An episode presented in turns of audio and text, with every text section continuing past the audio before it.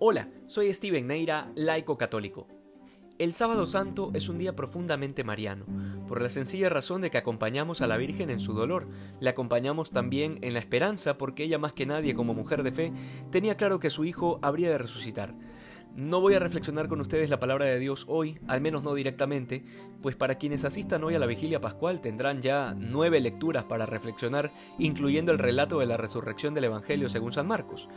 Les decía que es un día profundamente mariano y en esto quisiera aprovechar para hablarles un poco acerca de un título que varios santos, incluyendo papas, a lo largo de la historia, han atribuido a María y que de manera particular hoy en Sábado Santo reluce con mucha belleza, y es el título de Corredentora.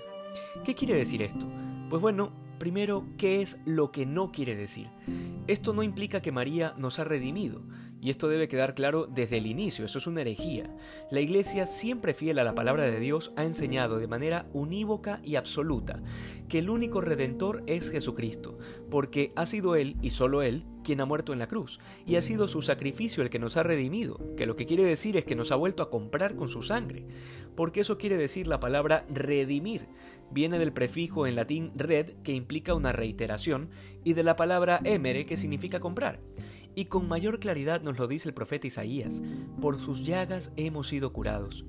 Luego de esto se sigue que tampoco creemos que María sea una especie de diosa, y esto creo que ha quedado bastante claro todas las veces que hemos hablado acerca de la Virgen. Es una criatura y evidentemente no puede ser equiparada al Creador. Teniendo todo esto claro, ¿qué implica entonces el título de corredentora? Pues bueno, los argumentos son muy sencillos. Primero que María ha cooperado en la redención de una manera que ninguna otra criatura ha podido hacerlo ni lo hará jamás. Con su sí, ha dado a luz a la segunda persona de la Trinidad, al Redentor. Y eso es algo que ningún patriarca, ni profeta, ni santo, ni ángel ha podido ni podrá hacer, por la única razón de que María ha sido la escogida por Dios.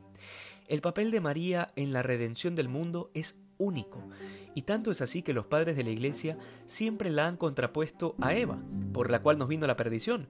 Por eso se le llama a María la nueva Eva, porque por ella nos vino el Salvador.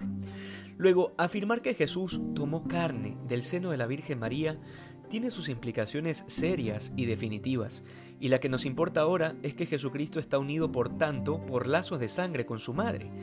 Esto es lo que implica la encarnación y el hecho de que María lo haya dado a luz.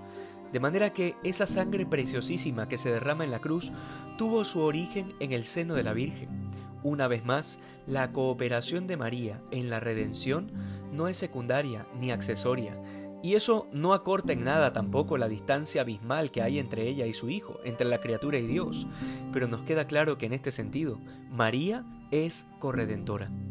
Finalmente, y que esto nos acompañe por el resto del sábado santo hasta la celebración de la Pascua, María ha estado siempre íntimamente unida a su Hijo, y así lo confirmó el viejo Simeón en la escena de la presentación en el templo que nos deja el Evangelio de Lucas, cuando dice que una espada le atravesará el alma, porque es justamente lo que rezamos cuando recordamos los siete dolores de la Virgen, o la advocación de la dolorosa, porque María sufrió la pasión de su Hijo y participó de esa pasión como ningún otro ser humano lo ha hecho ni lo hará jamás que ella interceda por nosotros y nos aumente la fe, para creer en aquel que hoy ha descendido a los infiernos para luego resucitar de entre los muertos.